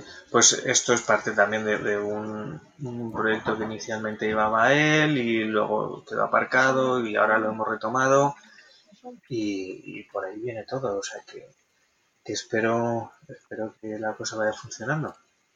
¿Y, ¿Y qué tal? Nos queda no mucho tiempo. Pero que, porque has entrado hace poco, no sé cuánto tiempo, en, la Asociación Valenciana Startups, o sea, te has adherido y. Sí. ¿Y qué tal? Pues la verdad es que lleva. Es por la parte esa que has dicho antes de contribuir, ¿no? De... Sí, de, contribuir y porque al final es, es un, mundo que es más pequeño de, lo, de lo que parece, ¿no? Pues ya lo acabas de ver, pues ya, ¿con quién hablas? Funcionarios, ah, pues mira, lo conozco porque hemos hecho tal, tal, tal. Eh, realmente es básicamente lo mismo lo del tema de asociarnos es precisamente por estar también más cerca de, unos y otros, porque al final vas conociendo clientes que muchos son startups, muchos están metidos, otros están relacionados y la idea es un poco pues crear cuantas más sinergias mejor los unos con los otros. De momento no hemos podido hacer muchas cosas aún pues porque durante nos asociamos en esta última temporada y claro, ha coincidido todo el tema del COVID y la mayoría de cosas que se hayan podido hacer son todas cosas a nivel de, online y, a distancia, ¿no? Entonces, acciones así directas no, no hemos participado en nada. Sí que es verdad que en el, último encuentro, pues eh, decían pues que se preparara un vídeo y tal, pero es que no hemos tenido ni tiempo para prepararlo. Pero bueno, yo creo que hay que estar, hay que estar y hay que, Hay que moverse. yo creo que es lo que todos los que estamos en el, aquí en Valencia, en el, pues, en el rollo este de las startups y todo esto, que yo he ido a un montón de eventos, eh, pues yo creo que una de las cosas que quizá echamos de menos es, esos eventillos que se han ido haciendo, bueno, se hacen en todas las ciudades, ¿no? En Madrid también, bueno, en Madrid se harán multiplicados por 10 y en Barcelona por 10, ¿no? Pero en Valencia la verdad había bastante movimiento y, y ahí sí que es verdad que, oye, pues... Eh, se mantenía mucho, no sé, mucho contacto, vas conociendo, conoces proyectos, conoces gente y eso, eso sí que es, yo es una de las cosas que, que echo de menos de, del, del, del, pre-COVID, ¿no? Sí, no, la verdad es que ese tipo de, de contactos, volvemos justo al principio, ¿no? El contacto ese personal es, es complicado, no sé si es que nuestra sociedad somos así de los carácter mediterráneo, ¿no? Que se dice que somos más, más cercanos y necesitamos ese, ese contacto, ¿no? Pero sí que es verdad que, se echa un poco en falta. Pero, bueno, llegará, ¿eh? Llegará. No, no, no, claro, o sea, eso seguro, o sea, eso bueno, el, primer... Igual con mascarilla, pero llega, llegará. Sí, el primer...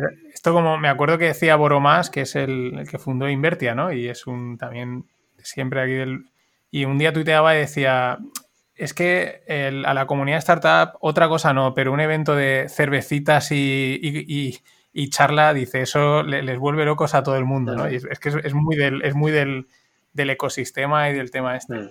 Pero otra, bueno, pues, cosa es la, la, utilidad o no, porque si al, final se convierte en que que vas a tomarte una cervecita después de lo que hablen, que no sé ni, de lo que van a hablar. bueno, yo, yo ahí digo mi hack, el, hack que tengo es que y, si la ponencia, si son del mundo institucional, público, no voy. Hmm. no voy, es un rollo. O sea, eh, si va un emprendedor, alguien que está en harina, que tiene una startup o la está montando, o sea, gente que está en el, en el fregado, hmm. si tengo tiempo, sí, porque siempre cuentan algo de su experiencia, de, ¿sabes? Y sacas algo. Pero cuando es eh, gente del mundo público, de instituciones, fundaciones, así como muy, muy amplio, hmm.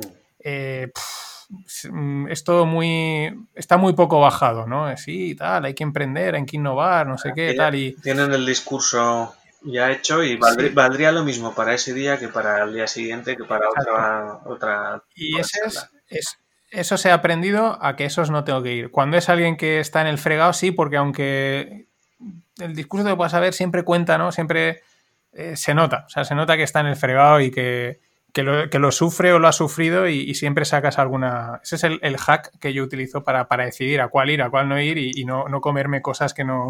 Que al final te hacen perder el tiempo. ¿no? es mal filtro, no es mal filtro, la verdad. Muy bien. antes de cerrar, una, una preguntilla así rápida. ¿Qué, o sea, para que la gente, ¿no? Eh, ¿Qué cosas no es que vayan a denunciar a webs, pero qué cosas pueden detectar una web y decir, estos no están cumpliendo. Yo, por ejemplo, sí que sé una que es que te tienen que dar una mucha facilidad en eh, anular la suscripción del correo de lo que sea, ¿no? Y hay veces que si la gente se fija, tú entras en eh, de suscribirme, ¿no? y, te ponen envíame un correo, ¿no? Está como muy escondido y dices, oye, eh, quiero el botón automático, ¿no? Y eso creo que sí que están obligados a eso, ¿no? O, ese tipo de cosas que puedes decir, por si la gente es por curiosidad, ¿eh? no, no quiero que nadie denuncie, pero decir, oye, pues mira, esta web mm, por este tipo de detallitos sí que se ve que están cumpliendo y esta, pues esto parece que no. Hombre, eh, por ejemplo, lo del tema de la información en primera capa en los formularios, eso ya es un, indicador. Otro indicador es que no tengan un, check de verificación. Es el, típico eh, que tienes que hacer clic para marcar ahí, como que he leído y aceptado. Ese indicador, vamos, ese es clarísimo. Y después, fijaros en el footer eh, que estén los enlaces de política de privacidad, viso legal eh, y el tema de cookies, junto con, un plugin de cookies que realmente puedas configurar el tipo de cookies que se activan y los que no. A partir de ahí, pues ya puedes tener el tema de suscripción a newsletter, por ejemplo, una suscripción a newsletter que no te pidan una verificación, que no haya una verificación después, tampoco me fiaría mucho. Por, ejemplo, el típico modelo que te ponen, eh, suscríbete, pon aquí tu correo electrónico y te suscribirás y tal. Vale. Pero si luego no recibes a su vez un correo electrónico para confirmarlo, ya es mal indicativo porque, porque cualquiera se sabe el correo electrónico de cualquiera. el, que alguien ponga un correo electrónico no es indicativo de que esa persona quiera suscribirse a una newsletter.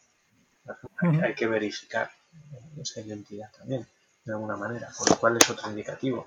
Lo de la de suscripción, pues sí, es una, una vez, una vez te diga cualquier correo, tiene que haber un enlace o algo que sea muy sencillo que te permita de suscribirte, eso, es correcto también. pero básicamente eso sería lo, más importante. Y luego, a nivel de, de compras, el, si alguien va a comprar por internet, yo lo que haría, bueno, como consejo, evitar la, el, aceptar que una página web o un e-commerce pueda guardar tus datos de verificación de, la tarjeta, el, código este que va detrás de la tarjetita que te, ponen a veces. De hecho, ha habido muchas multas por, ese tema. ¿Por qué? Pues porque cuando tú le das a aceptar no te das cuenta y estás aceptando cosas que no se deberían. Y es como que, se queden con todos los datos que componen una tarjeta de, de débito, de crédito.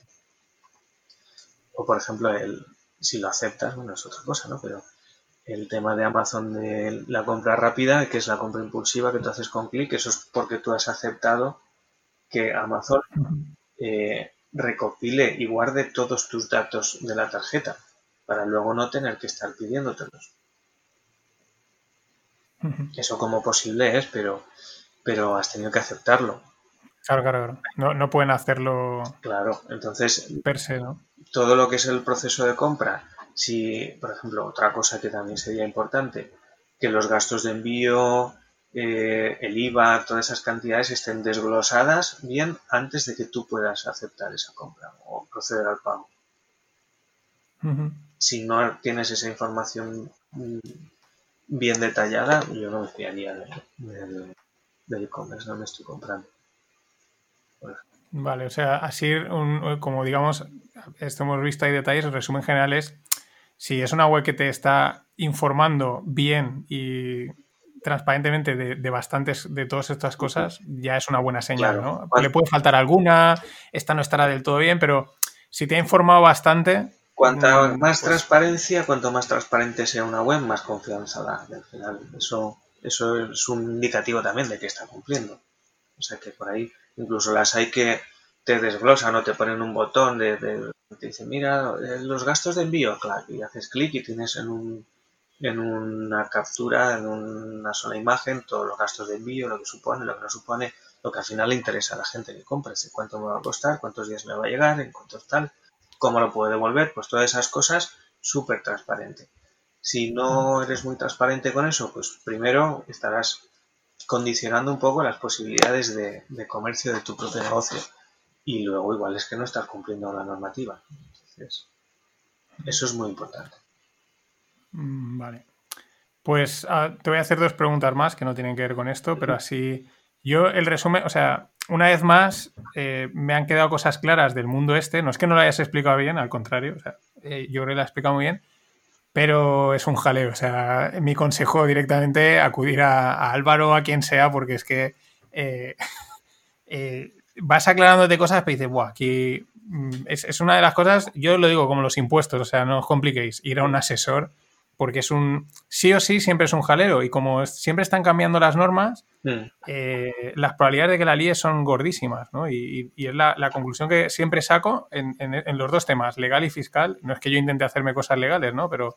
No, pero bueno, es un buen símil. Acudir a... Acudir... Si, no, pero hay otras cosas que a lo mejor hay otras cosas a lo que dices, oye, mira, esto te lo puedes hacer de otros sectores, ¿no? Pero estas dos cosas es como, mira, directamente no te compliques, te vas a ahorrar tiempo, dinero y disgustos. Exacto.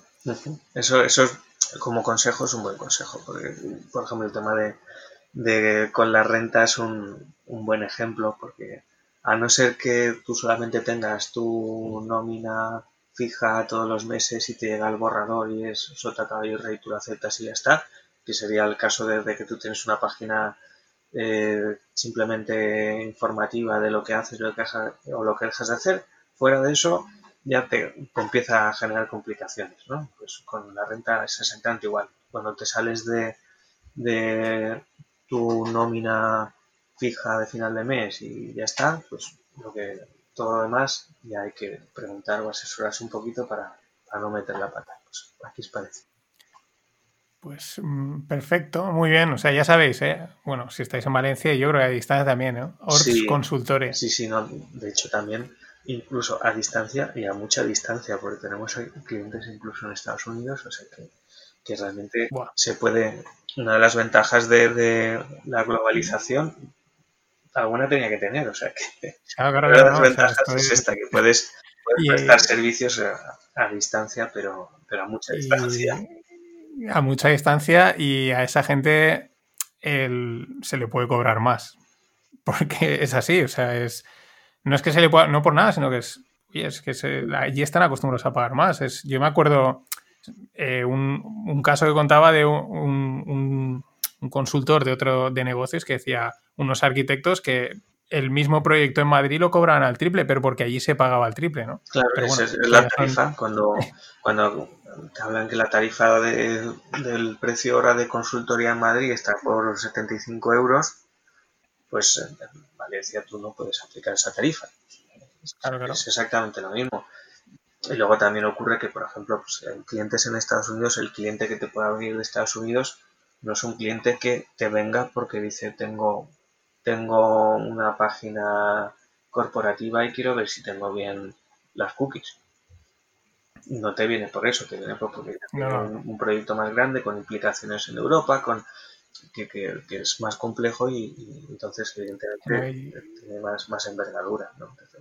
y no quiero pensar el, la hora de consultoría legal en Estados Unidos a cómo se debe cobrar. O sea, claro, no, eso, debe, ser, debe ser espectacular. Mm, bueno, que vamos a porque te tienes que... estamos casi en la hora de la comida. Las dos preguntas es que son un poco más personales, pero me mola el, un sitio al que te mola ir a, o sea, a, desconectar, ¿no? O sea, y siempre lo digo, puedes ir solo acompañado, ves estos sitios que vas y dices, mira, yo con estar aquí ya soy feliz, ¿no? No, necesito mucho más. Ostras, pues yo un paseo por la playa, ¿eh? Yo con eso... Para, ah, pues para, desconectar, hombre, ahora hay, estos días igual no son los mejores días para, pasear por la playa, pero aún así, si, hay, si por lo menos aquí en Valencia, a poco sol que haga y a estas horas, ya compensaría. O sea, yo no, necesito más para desconectar y, pensar. Lo suscribo y Rafa el otro día dijo lo mismo. Sí, pues dijo él que él dice, mira, ir a la, playa y ver el mar. Y la otra pregunta es un restaurante o un lugar donde ir a comer, a cenar, que pues del mismo concepto, ¿no? Pero que te, no tiene que ser ni, da igual, puede ser caro, barato, lo que sea, pero que digas, oye, me gusta ir allí porque me gusta, ¿no? Mm. Pues, donde sea, ¿eh? puede ser de cualquier parte del mundo. ¿no? Sí, no, pero tampoco. Te, te puedo decir, uno que, que, vamos bastante a menudo por cercanía, que me gusta mucho, que es La Sequieta, pero en, en, Alacuas. Está muy bien. La, Sequieta. La, Sequieta. Y otro que no he ido, pero que, que sí que querría ir, yo digo por uno el que he ido y otro el que, el que me gustaría ir, que es el restaurante Carac, que está por la, por la por el centro, por la de las cestas, está en un hotel que ahora no te sabía decir el nombre. Pues no lo sé, porque tampoco me suena, lo, investigaré. Es de, de, una chef que se llama Raquel Cernicharo, creo que se llama. Y no he ido, pero sí que he tenido la suerte de probarla. Tienen también un, negocio de comidas para llevar paralelo, que yo creo que saldría a través de, a raíz de la pandemia. Y lo tienen en Burjasot y tienen no es, tienen una comida buenísima, la verdad es que está buenísima. Y dices, mira, si esto lo tienen como comida para llevar, mm, un día tengo que ir al restaurante para tener la experiencia de, probar de probar directamente la comida Perfecto. O sea, pues como, propuestas. Muy bueno, pues ahí quedan, quedan anotados. Pues Álvaro, ¿quieres tus últimas palabras de, de este primer Rogles? Yo espero que haya más. Nada, encantado, encantado de, que me hayas invitado. He estado súper a gusto y, lo que yo estaría mucho más rato, la verdad, pero por eso ya tenemos que acabar. Pero igual precisamente por eso es, nos da pie a, hacer otra, otra charla otro día. O sea que por mi parte encantado. Hasta aquí este séptimo Rogle con Álvaro Orts. Lo primero, pues darle las gracias por, por este tiempo, por habernos contado tantas cosas. Como veis, yo lo he dicho, es, un tema. Es un tema complicado del que conviene tener una idea, que era el objetivo del podcast, era pues tener una idea de por dónde van las cosas, porque al final, si queréis montar un proyecto o algo así, os lo hemos dicho y lo mejor es acudir a un profesional y, que te hagan las cosas bien, porque es bastante complicado. Espero que lo hayáis disfrutado, que le hayáis sacado partido. Eh, esperamos también vuestros comentarios, vuestras impresiones, compartirlo, etcétera. Y ya sabéis, lo podéis encontrar en iVoox, en Spotify, Google, Apple, tanto en el canal oficial de No Financieros como el que también es oficial, pero es un canal aparte de Rogle, donde pues tenéis todas estas charlas ahí eh, subidas.